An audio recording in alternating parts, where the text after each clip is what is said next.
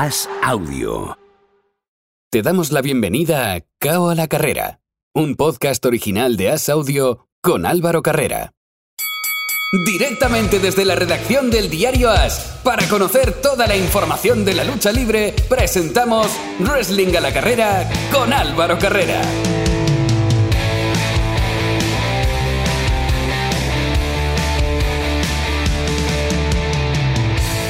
Arrancamos el último asalto de Cabo a la Carrera de esta semana. Bienvenido, bienvenida si te acabas de incorporar y también bienvenido si ya nos estabas escuchando hablando de boxeo y de artes marciales mixtas. Toca hablar de wrestling y de verdad que vamos a intentar resumir porque esta semana podríamos estar hablando ocho horas tranquilamente con todo lo que nos ha dejado la WWE esta semana. Como siempre, para hablar de wrestling, para hablar de lucha libre, tengo conmigo a dos de las personas que hacen posible la mejor web en castellano de lucha libre. Hablo de Planeta Wrestling y hablo de Carlos Gascó. Muy buenas. Muy buenas, Álvaro. Te estás acostumbrando a lo bueno, ¿eh? A presentarme a mí el primero. Si es que, claro, el que no llega tarde es el que tiene que ir primero. He decidido que el que llegue primero va a ser presentado primero. Entonces, me imagino que Carlos serás el primero en el 90% de los programas, porque Miguel Pérez siempre le pasa algo. Miguel Pérez, muy buenas. Bueno, eh,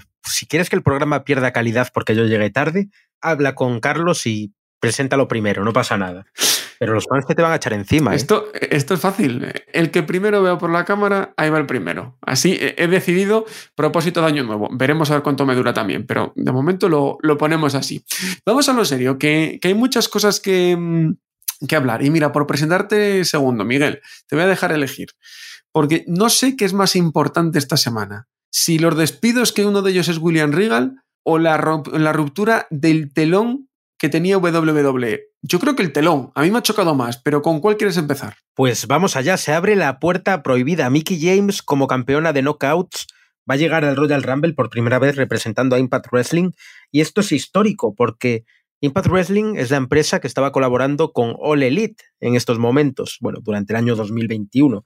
Es increíble no solo por ese detalle, sino por lo que representa, que es un cambio completo de políticas de empresa. Es tremendo. Es que WWE, para los que no estáis tan puestos, para WWE existía WWE, WWE y WWE. Y si había algo más, ellos. O sea, no existía nada más. Lo que estuviese fuera de su empresa eh, era pues un interrogante, nadie había escuchado hablar de ello, nunca nada para ellos.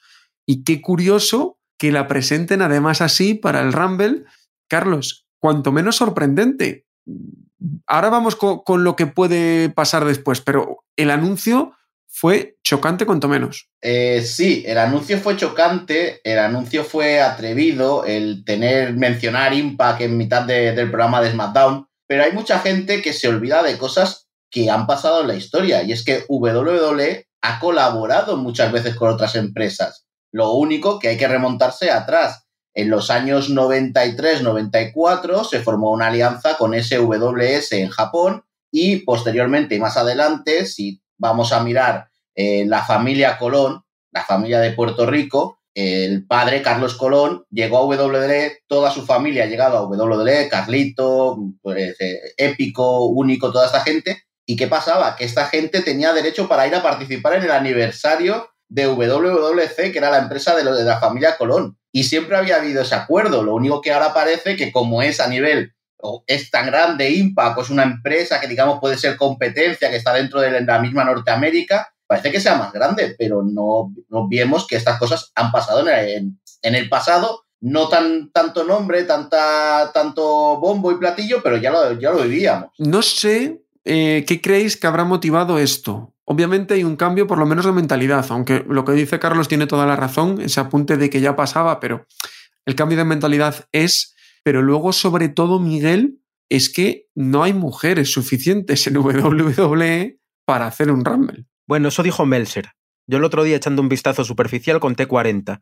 Y es que eh, no hay que olvidarse que tienen NXT, que tienen NXT UK, tienen un montón de chicas que sí podrían luchar. Sí, pero bueno, del, roster principal, Raw y SmackDown no dan. No, del roster principal no dan porque han despedido a medio mundo y ahora sí que lo tienes fácil para enlazar con los despidos. Eh, eso es, pero antes de nada, eh, ¿algún otro motivo que penséis vosotros que, que lleva esto? Mira, hace siete años que no hacían una colaboración. La última fue cuando llevaron a Justin Thunderliger para luchar contra Tyler Breeze en NXT TakeOver Brooklyn. Y yo creo que han mirado atrás y se han dado cuenta de la repercusión que esto tiene. Además, eh, desde hace tiempo WWE está tratando de conseguir material de otras empresas, más que nada para enriquecer WWE Network y poder venderla a un precio más alto, no a sus suscriptores, pero sí, por ejemplo, a, la gente que les paga de Peacock y de otras plataformas en las que van a salir en el futuro. Ya es algo que estoy adelantando. Eh, vieron que necesitan contenido y muchas veces para obtener ese contenido necesitan ceder en otras cosas. Y si esas cosas en las que van a ceder encima son positivas y te traen atención mediática, pues mejor que mejor.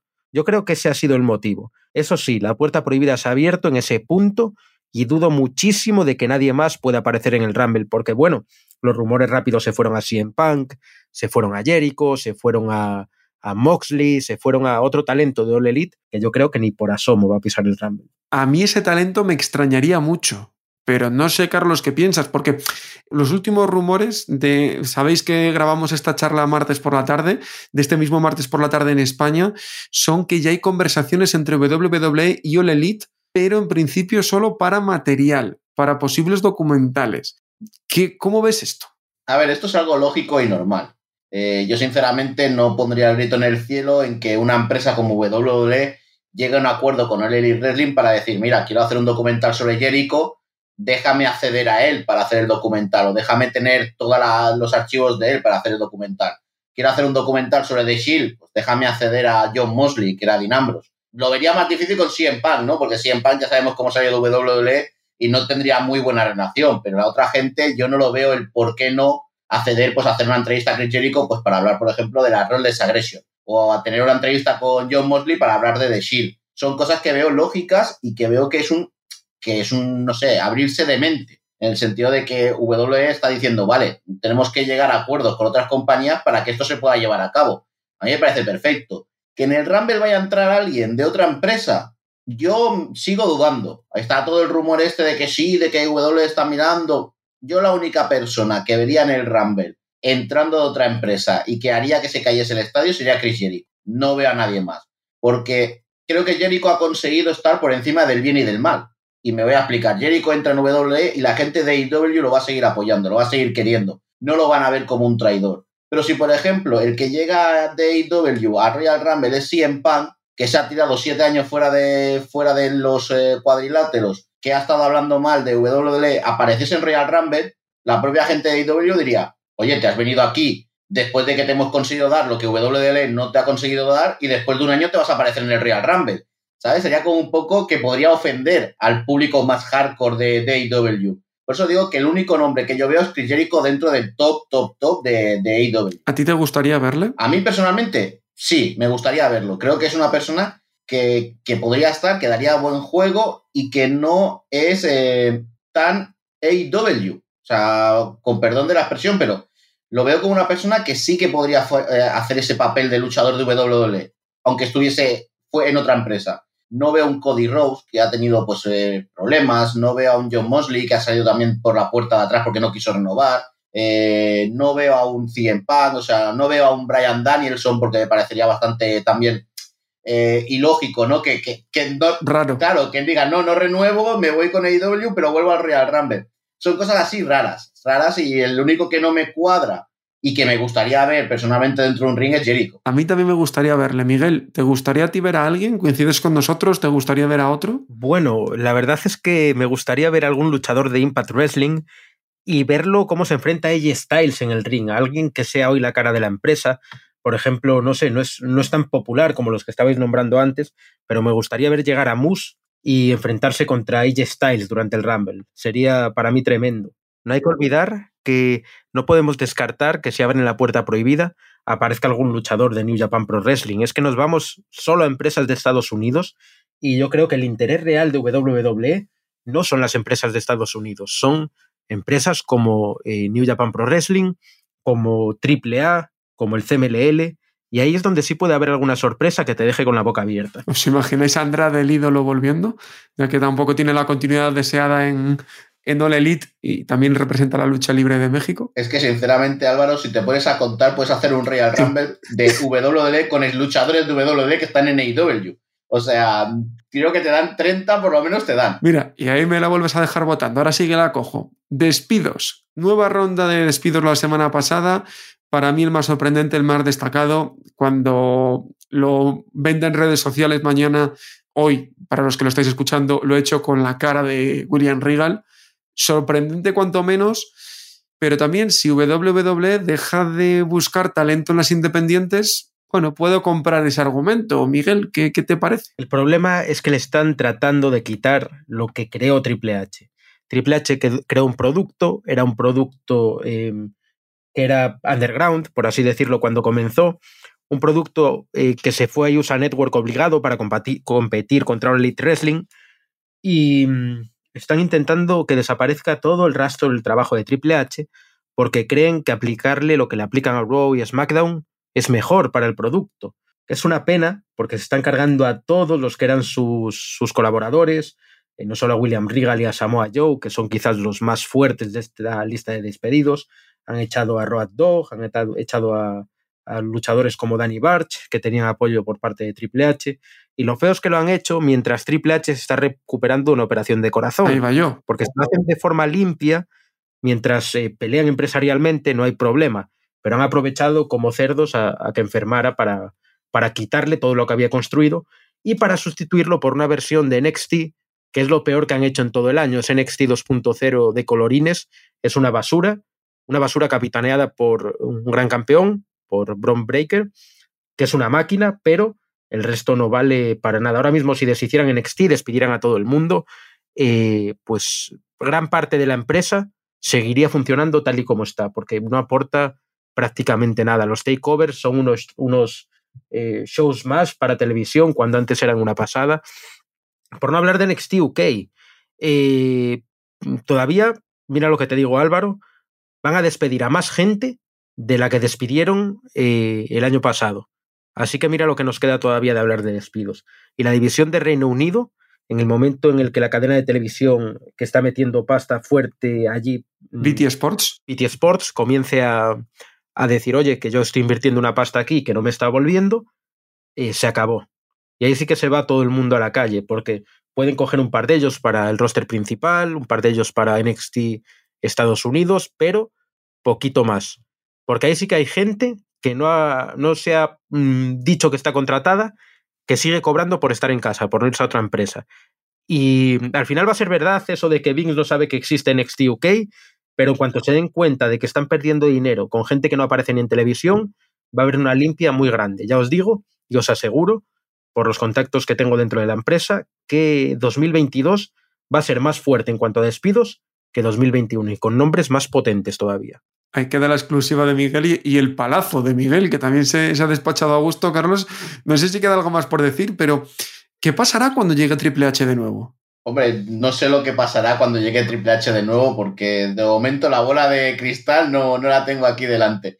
Pero es feo, el hecho es feo. O sea, Triple H ha hecho un trabajo enorme, ha creado un XT de la nada a convertirlo en algo que todo el mundo hablaba de él, que lo, llegaban a llamar como la mejor eh, división dentro de WWE en cuanto a lucha, que la gente prefería ver en XT que Raw y SmackDown. Eso es, pero eh, aparte de eso, a todo el mundo le gustaba. Y, tú y yo hemos estado en shows donde la cosa se ponía aburrida y la gente gritaba NXT porque era lo que quería.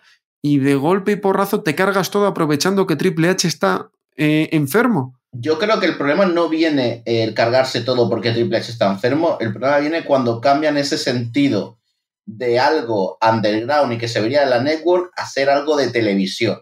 Es muy diferente el programa que tú haces, y esto lo, comparo muchas veces con AEW, y, lo vais a entender si, si, si, sois, eh, si os gusta el wrestling. Si nos gusta el wrestling, tú vas a ver wrestling puro y duro. Pero cuando tú tienes ese producto en televisión, tienes que vender ese producto en televisión para el fan puro y duro y para el fan casual. El fan que va a ir a ver wrestling y que no le importa tanto que sea Adam Cole como que sea Bron Breaker como que sea eh, Perico de los Palotes el que esté en el ring. sino que lo que va es a entretenerse. Y le da lo mismo que ese luchador tenga 244 Canadian Destroyers, ya haya luchado 7000 veces en Japón, a un luchador que salga de cualquier sitio, que lo hayan hecho de un campo de fútbol americano y que lo hayan formado WWE, pero que en televisión resulte. Y por eso es el cambio de NXT. El cambio de NXT es tener gente que resulte en televisión, que sea vendible en televisión. Con perdón, Adam Cole, que ha llegado a ser campeón de NXT, o gente como, no voy a decir Carrion Cross o Keith Lee, pero que sí, que tiene más, pero Tomaso Ciampa o Johnny Gargano, que es gente que todavía está en NXT, eh, Johnny Gargano no, pero bueno, está ahí en duda, son gente de metro ochenta, sin un físico espectacular. Tú ves a Bron Breaker y el niño que esté viendo eh, NXT va a decir, ese tío es luchador, porque ese tío mide metro noventa y pesa 120 kilos. Y yo lo veo en la calle y es luchador. Eso no lo puedes decir de Adam Cole. Un crío ve a Adam Cole y un crío con 10 o 12 años te dice, yo a este le puedo. Entonces, claro, la, la diferencia más grande es esa. Tienes que hacer un producto para televisión y WWE ha copiado lo que hace con Raw y SmackDown. Tú miras los tres campeones que tienes ahora y son tres mostrencos de tíos. O sea, son tres tíos que tú los ves y dices, son luchadores. Brock Lesnar, Roman Reigns y tienes a, a Braun Breaker. Claro, si tú tenías ahora mismo, por ponerte un ejemplo, tienes a Brock Lesnar, Roman Reigns y en televisión el martes te sale Finn Balor como campeón, con todos mis respetos para Finn Balor, pues dices, hostia, ¿y esta empresa qué es que me están dando los martes por la tarde si tienen a un tirillas de campeón? es vender el producto para televisión y eso es lo que hizo cambiar en XT. Interesantes reflexiones y sobre todo interesante lo que decía Miguel, de que todavía nos queda mucho que hablar de esto. Ahora que estamos hablando de NXT y voy a aprovechar ya a hilar con lo que ha pasado esta semana en Raw y en SmackDown, lo más destacado para mí es que lo de AJ Styles y NXT parece claro. Este lunes le fastidió, le fastidiaron del combate, se verán en NXT, los grandes planes para, para AJ Styles cada vez apuntan más a, a NXT, Miguel. Es que tener a alguien como AJ Styles y hacer lo que se pudra en una versión de NXT tan mala, porque si va a NXT y va mmm, cuando el show está bien, de lujo, lo enriquece, pero mandar a AJ Styles a morir allí, después de la arrastrada que lleva los últimos meses en la división de parejas, me parece una barbaridad. División de parejas, Carlos. R. Cabró, que han perdido los títulos, que Alpha Academy son los nuevos campeones. Yo estoy súper feliz. Por fin Otis ha ganado un título. Después de toda su storyline con Mandy Rose, después de haberle dado el Morning the Bank, ese hombre merecía un título ya, por favor. Llevaba tres años amargados sobre Otis. Le han dado un título, menos mal. Si además Riddle se olvida mañana de que ha perdido el título, bueno, esta noche ya se ha olvidado de que ha perdido el título. En cuanto ha salido del ring, ya no se ha acordado de nada más. Oye, pues que disfrute Otis. Además, me parece muy buena la idea de Chad Gable como entrenador, como jefe de la academia y Otis como alumno de la academia y haciéndole caso en todo a Chad Gable. Me parece muy bueno y a mí me gusta mucho el cambio de, titularidad de los, en, en el título de parejas, más que nada porque me vuelve a crecer la idea de un Randy Orton contra Riddle en WrestleMania, que me encantaría verlo. Porque tú piensas que puede acabar ahí todo en, en Royal Rumble, porque ya se le vieron algunas tiranteces este lunes. Eh, de dame el relevo, te lo apunto en la mano. Al final no hubo problemas, pero perdieron. ¿Tú crees que puede empezar ahí todo? Cuando ha habido un tag team de dos luchadores importantes que no hayan acabado pegándose entre ellos. En la historia de WWE nunca. Nunca. O sea, es que al final vamos a llegar a eso. Más tarde o más temprano vamos a llegar a eso. Y yo creo que es el principio. Ellos están viendo que de cara a WrestleMania tienen que llenar dos carteleras con buenos combates y que a lo mejor la división de parejas eh, no tienen nada más que ofrecer al nivel de Randy Orton y de Riddle. Es decir, ¿tengo dos, dos rivales que vayan a estar a la misma altura que Randy Orton y Riddle? No. ¿Qué puedo hacer para que tenga un combate bueno y que la gente quiera ver? Pues enfrentar a Riddle con Randy Orton en WrestleMania. Y yo creo que van a ir por ahí los tiros. Y sobre todo Miguel, ¿no? Que, que también Riddle siguiendo su progresión en, en, la compañía, lo ha tenido meses al lado de, de, uno de los mejores que podía aprender. Al final tuvo un buen maestro, se ganó el cariño de muchísima gente que lo odiaba, entre ellos yo. Qué raro que yo odie a alguien, ¿no? No, odiaba su personaje, su forma de hacer las cosas, pero eh, con Randy Orton por fin consiguió algo bueno y lo que sí espero es que ahora que lo va a tener en contra también sigan haciendo algo bueno. Porque como dice Carlos, WrestleMania va a tener muchas luchas, va a ser muy larga y necesitamos combates frescos, combates de 10, 12 minutos que, que nos den algo diferente Y Riddle y Randy Orton pueden hacerlo, sin duda. El problema empezará en el Royal Rumble, cuando uno se cargue a otro, fijo. Puede ser, puede ser. Vamos a ver qué, qué ocurre, pero tiene buena pinta todo lo que está pasando alrededor de esto. Eh, también tiene muy buena pinta, por lo menos han generado mucho hype, eh, cómo se quedó todo en suspense el viernes, el lunes lo retomó Seth Rollins, Seth Rollins contra Roman Reigns. Si es que al final yo creo que, eh, lejos de, de que no, nadie quería eso, les ha venido bien todo el cambio de planes, Carlos. Bueno, al fin y al cabo van a volver a la idea original, pero cambiando el título de sitio. Por eso. Es decir, van a volver a la idea de Brock Lesnar contra Roman Reigns, pero esta, va- esta vez va a ser con el título de WWE en juego y la de Seth Rollins contra Bobby Lashley o contra el ganador del Rumble con el título universal en juego. Porque al fin y al cabo yo creo que en Royal Rumble Rollins sale ganador, se carga a Roman Reigns y lo hará con la ayuda de Paul Heyman para acabar de hacer la traición a Roman Reigns. A Paul Heyman tiene que vengarse de alguna manera de Roman Reigns. No puede irse Paul Heyman y decir, no, ahora vuelvo con Brock Lesnar, pero yo no te voy a hacer nada. Vas a seguir siendo campeón universal, vas a continuar siendo el jefe tribal, el jefe de la mesa. No, Paul Heyman algo tiene que hacer y le va a fastidiar el combate en Royal Rumble y Seth Rollins va a salir como ganador. Y ahí ya tienes el, el Brock Lesnar contra Roman, Ro- eh, contra Roman Reigns de una manera real, sin que Roman pierda nada de su, de, de su encanto y de su aura de ganador, porque perderá ilegalmente, y tienes a Brock Lesnar llegando como campeón. Todo pinta muy bien. Eh, Miguel, Todo pinta muy bien y eso me asusta. A ver si no la cagan. por lo menos parece que está bien planteado. La, la historia que ha contado ahora Carlos a mí me emociona y han conseguido una cosa muy difícil, Miguel, que no habían conseguido en los, en los últimos meses, y es que tenga interés en ver tanto Raw como SmackDown. Eso me pasa a mí también, y hacía muchísimo que no me pasaba con los dos programas. Siempre había uno que era más flojito. Y ahora parece que, mira, mira que le han caído palos al equipo creativo durante el año pasado, pero cuando hacen las cosas bien, pues hay que decirlo. Y esta vez lo han hecho genial. Muy interesante. Veremos, como siempre decimos, a ver qué va ocurriendo, porque WWE nos puede sorprender en cualquier momento, pero sin duda alguna a mí me parece súper, súper interesante este cambio, cómo Seth Rollins apareció, cómo dejó todo en suspense, esos intercambios que pueden hacer, porque no hay que olvidarse que Brock Lesnar es agente libre y hoy puede aparecer en un lado, puede aparecer en otro. ¿Os sorprende un Brock Lesnar tan activo, Carlos? Porque habitualmente no acostumbraba a serlo tanto. Bueno, te puedo decir una cosa, en 11 días ha aparecido cuatro veces Brock Lesnar en WWE. Por eso. Creo que esto es un récord mundial, vamos, los del Guinness están ya al lado apuntando eh, esta aparición de Brock Lesnar. Me gusta ver a Brock Lesnar porque si es la cara de la empresa es el que tiene que estar más veces, ¿no? Muchas veces hemos dicho que Roman Reigns era la cara de la empresa porque aparecía siempre en el SmackDown. Si la idea es que Brock Lesnar eh, sea tu campeón de Raw, pues la, la lógica es que sea el que aparezca en todos los programas. Que ya aparezca en en SmackDown, pues todavía te hace más apetecible ver los dos programas, como bien habéis dicho te hace más el gusanillo de decir, bueno, voy a qué pasa en el SmackDown, porque aquí se está pegando con, eh, con Roman Reigns, pero es que en Raw le está saliendo Lashley y le está saliendo todos los demás para, para retarlo. Con lo cual yo creo que este Lesnar lo vamos a tener así por lo menos hasta WrestleMania, que ya me gustaría. Y luego ya veremos qué pasa en WrestleMania, porque yo creo que en WrestleMania vuelve a perder el título a manos de Roman Reigns. ¿Piensas lo mismo, Miguel? ¿Veremos un Lesnar activo? Sí, y eso mola un montón. Un Lesnar activo y con acceso al micrófono. Y eso pone a WWE a un nivel increíble, porque se la está sacando, ¿eh? No es un Lesnar que esté saliendo para cumplir o que esté saliendo para...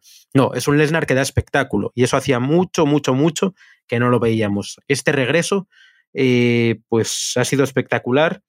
Y si yo me quedo con una versión de Brock Lesnar a lo largo de su historia, ese es el Lesnar de la coleta y el micrófono que tenemos ahora. Y hablando de otros temas más breves, eh, sorprendente para mí eh, todo lo que está pasando con Becky Lynch. ¿Acabará ganando bien Cavalier por segundo año consecutivo siendo la primera mujer en la historia que gana dos Royal Rumble seguidos, Carlos? Pues no lo descarto, ni mucho menos. Eh, está el, el, rumor de Charlotte, pero ya es, ya es, campeona, entonces sería ilógico, ¿no? Que ganase eh, el Royal Rumble, porque ¿quién iba a defender? ¿Contra qué iba a retar? ¿Iba a ser Charlotte contra Becky? Tampoco me desagradaría, desagradaría ¿eh? Es que tienen, cuenta, tienen cuentas pendientes y, si luego aparece justo Ronda Rousey, la tercera en discordia. Ronda Rousey es uno de los nombres que yo he soltado en algún que otro medio en Planeta Wrestling muchas veces, he soltado como posible eh, sorpresa para Royal Rumble. A mí me encantaría, es una mujer que ya eh, ha pasado unos cuantos meses desde que ha dado a luz, que se ha puesto a entrenar, se puede volver a poner a entrenar y que no sabemos, no sabemos dónde está. O sea, sabemos dónde está, pero no sabemos en qué estado. Con lo cual, que aparezca el número 30 en Royal Rumble, Ronda Rousey, y sea ganadora del Rumble, echando a Charlotte, por ponerte un ejemplo, es eh, pues cerrar el círculo, ¿no? Volver a hacer ese combate de las tres luchando y que luego pues que cada una salga campeona de su, de su marca y empezar de cero, como aquel que dice, ¿no? Después de WrestleMania se empieza una nueva temporada y ahí podría entrar ya Bianca Belair, podría entrar una Rhea Ripley que ya, no tiene el handicap de estar en los títulos de pareja después de la discusión de ayer con Nikki Ash. Sea, podríamos volver a cambiar un poco la división femenina. Yo, por desgracia, a la que veo con un pie y medio fuera es a Liv Morgan.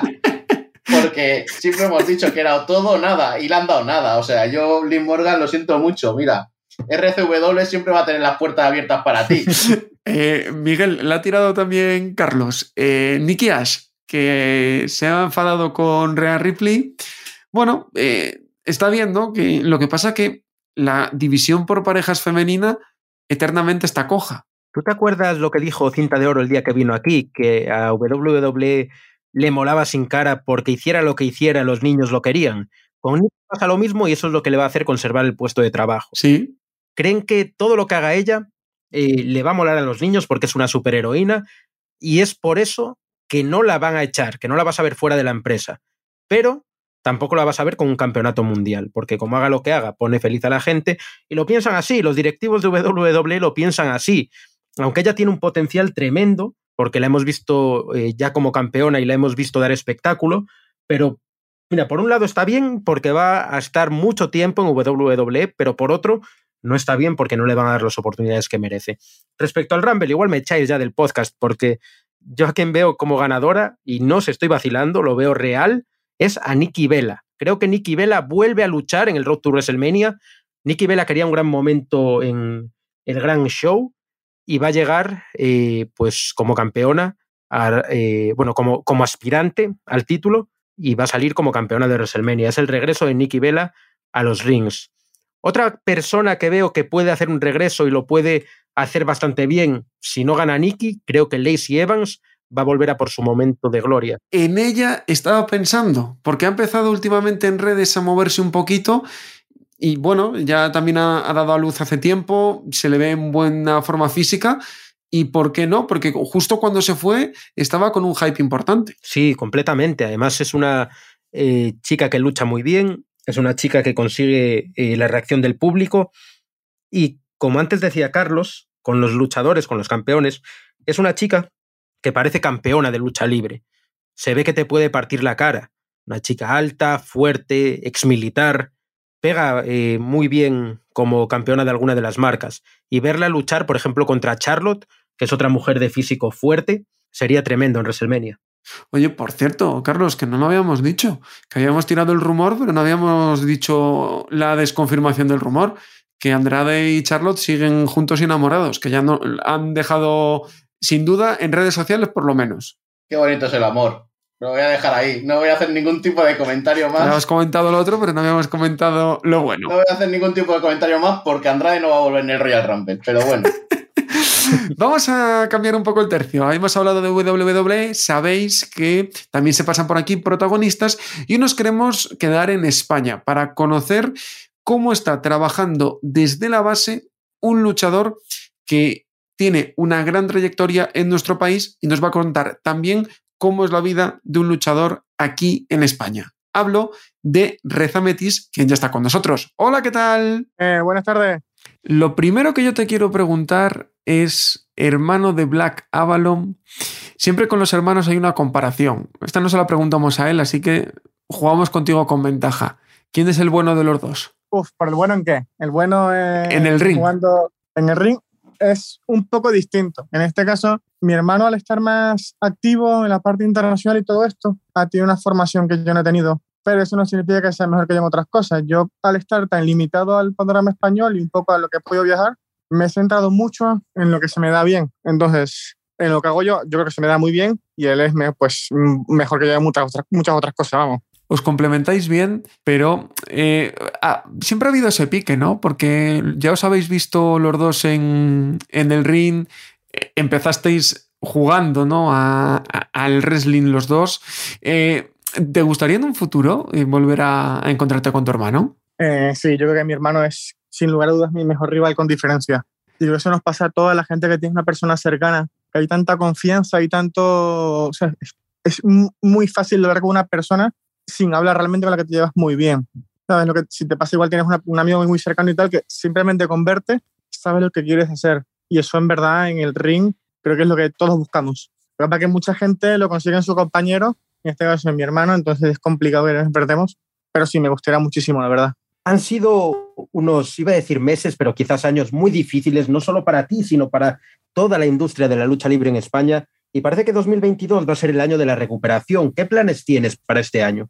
Pues este año estoy, me llamaron de una pequeña, una mini asociación que están haciendo en Zaragoza y la verdad es que a mí me sorprendió mucho que me llamaran y quieren que una parte de un proyecto con ellos. De hecho, está ya en las redes, eh, HCW, Aragón Championship Wrestling. Y bueno, voy a estar con ellos ayudándoles desde lo más básico. Empezar, empezar fuerte, empezar con todo lo... recordándole a la gente que el wrestling es duro, sobre todo al principio. Y con unas buenas bases de wrestling, pues tendremos una escuela nueva y humilde, la convertiremos en algo, creo, con buena perspectiva. Por lo menos intentaremos que sea un poquito visible, aunque sea de forma internacional, por si acaso en un futuro hay gente que quiera hacer esto, pues tengo un lugar donde mirar, no solamente centrarse en otros países de Europa, sino que España siga aquí, que hay más gente aparte de Aikid y, y Black Avalon que también la conocen fuera, y eso, intentar a ver que esto crezca un poco más en España, es mi idea.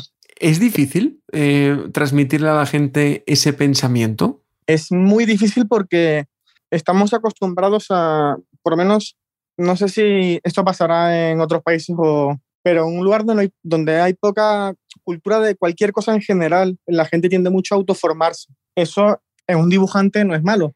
Tardará más o menos ser bueno, pero al final será bueno. En el wrestling es un poco complicado porque una cosa mal hecha implica una lesión. Y si me lesiono el cuello porque he caído mal, bueno, pero si me rompo el cuello porque he caído mal, entonces ya no es tan bueno. Entonces yo siempre he estado muy en contra de autoformarse sobre todo porque no estás poniendo la salud de otra persona en, tu, en peligro realmente. Por, mucho que la gente diga que no lo es, porque la gente diga, esto es un teatro, y yo, bueno, vale, pero yo te quiero ver saltando a ti desde un tercero al suelo a ver si te pasa algo, ¿no? Entonces, claro, entonces esto lleva una, una parte dura detrás, que es acostumbrar nuestro cuerpo a recibir palos, por así decirlo, hacer las cosas bien, a mecanizar todo, a estar todo automatizado. Y esa parte es muy dura, pero muy dura en el wrestling y en cualquier otro deporte. Yo creo que la diferencia es que en el wrestling nos jugamos, en ese aspecto nos jugamos mucho a la salud y por eso creo que es duro en España. La gente se autoforma, entonces nadie les corrige lo que está mal hecho, ellos siguen haciendo bola y al final es, es peligroso realmente. Nos dices que vas a colaborar con una asociación en Zaragoza que estáis empezando. ¿Y cómo vas a solucionar estos errores desde la base? ¿Vais a traer gente de fuera? ¿Vas a ir a entrenar tú fuera y luego transmitírselo a ellos? ¿Cómo va a ser? Bueno, tengo una suerte de que yo, por mucho que no esté un poquito fuera de juego, en verdad, mi, base, yo tuve una base muy, muy buena, que fue de parte de Lucas Scott, y el que no le conozca, pues que google, que aparece en la Wikipedia. Eh, tuve una base muy buena de él, he tenido la suerte de entrar fuera también, tanto en Reino Unido como en Alemania, y cuando la gente considera que tengo una formación mínima, mínima, para no matarse, ya cuento con el apoyo de, bueno, tuyo y de Carlos de RSW para traer gente de fuera para que puedan enseñar todo lo que yo no pueda. Es curioso cómo, cómo, nos lo cuentas, cómo nos lo, nos lo transmites, porque tú, como dices, tuviste esa suerte de tener una gran formación, de tener un gran formador, y de ese gran formador estáis ahora mismo luchadores que algunos tenéis más foco, otros menos, pero luchadores que estáis dando un gran nivel. ¿Crees que el salto que puede venir de lo que vosotros, digamos que sois la segunda generación, podáis enseñar, va a cambiar la industria de la lucha libre en España porque haya más practicantes y también porque se abra un poco el público y haya más fans y eso permita que haya luchadores profesionales? Porque ahora mismo lo de ser profesional en España se dice, ¿no? Porque al final un luchador es un profesional y no falla ningún día, pero no podéis vivir de ello.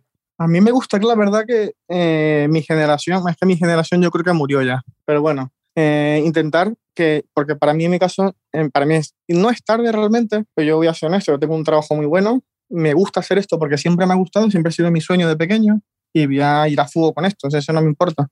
Y me gustaría que mi generación, los que quedemos, los que fuimos formados por Lucas Scott o por lo menos gente de su generación, seamos conscientes de que esto no es un colegueo. Al final, por mucho que yo lo haga por hobby o por, porque me gusta, por mi pasión, hay que saber que hay gente que le gustaría vivir de esto. Y los que lo hacemos por pasión o por hobby, no podemos ser una traba para esa gente. Entonces, yo espero, la verdad, yo haré todo lo que tenga en mis manos y llamaré a toda la gente que tenga que llamar y todos los contactos que tenga, por si tengo una persona que considero que es buena, darle visibilidad. Porque que una persona sea buena significa que hay algún otro también habrá por ahí escondido que no lo sepan porque en su cortijo no lo quieren enseñar, porque les da miedo que desbanque al campeón, ¿sabes? Por ese tipo de cosas que aquí ya pasa en otros ámbitos. España es un, lamentablemente, en todos aspectos es un país de, de envidiosos, ¿sabes? porque al final es como un pueblo grande. Entonces, en muy pocos lugares de España se nota esto, donde un profesor le da muchísimas alas a su alumno. Mira lo que pasó en Lucas Escoliva, las Aikid y al final Aikid llegó, obviamente se esforzó mucho, pero en un momento de su carrera alguien se la jugó por él. Y en ese momento fue cuando él tomó el toro por los cuernos y se la jugó. La gente que, los que no se la han jugado por ellos, como puede ser mi hermano, les ha tocado buscarse la vida fuera y al final son más famosos porque están fuera que por ser españoles. Entonces a mí sí que me gustaría que por lo menos uno o dos más si puede ser debajo de mí, salgan, triunfen, que la gente vea que esto es un espectáculo más, que no es algo que cualquiera pueda hacer y que están dispuestos a pagar para que gente como esa pueda llegar lejos. ¿Crees que este año va a ser el año donde te reencuentres con tu hermano en el ring? Mm, me reencontraré con él seguro. Al final es mi hermano. Pero sí, pero me gusta lo de... Seguramente por parejas también me reencuentro con él, luchando en parejas, porque al final es tu mejor rival es el que mejor te conoce y al final es el mejor para ser pareja también. Pero eh, contra él, me gustaría que algún promotor sí que se la. Al final es quien se la juega por ti, ¿no? Que diga, os tengo que los dos mataros, hacer lo que os guste y ya está. Y no me, no me preguntéis nada. Pero va a ser difícil. No sé qué me gustaría más, Miguel, si verlo uno contra el otro o verlos en la misma esquina. Yo creo que uno contra el otro, ¿eh? ¿A ti qué te gustaría más? A mí uno contra el otro porque es una cosa que no pasa mucho. Solo he combatido contra mi hermano en, en, single tres veces. Y de las tres veces, dos fueron, oye, que esto iba a ser combate por parejas, pero tu pareja no va a poder venir. Eso en el backstage, te lo dicen 10 minutos antes del combate. Tenéis 20 minutos para parar algo y salir vosotros al ring. Eso me pasó dos veces, ¿sabes? Entonces, me gustaría encontrar con toda la formación que tenemos, que tiene sobre todo el ahora, y demostré que no estoy tan oxidado como el Segre. Pues ojalá que suceda. A mí me apetece un montón. Muchísimas gracias por tu tiempo y ojalá que dentro de poquito estemos hablando de que Reza Mecis y Black Avalon se enfrentan en un ring en España. Muchas gracias. A ti. Hasta luego. Pues con ese testimonio, con esa entrevista, vamos echando el cierre al programa esta semana. La próxima volveremos a hablar de wrestling y lo volveremos a hacer con Carlos Gascó. Carlos, hasta la semana que viene. La semana que viene más y mejor. Miguel, un placer. La semana que viene vengo pronto para que me presentes el primero. Lo sabía, solo quería eso para picar a Miguel. Y a vosotros, os escuchamos dentro de siete días. No sabemos qué os contaremos porque, como habéis escuchado en el día de hoy, WWE tiene material para sorprendernos mucho y a veces también muy muy bien. La próxima semana, más boxeo, más artes marciales mixtas y más wrestling y lo haremos, como siempre, hablaremos de ello a la carrera. ¡Chao, chao!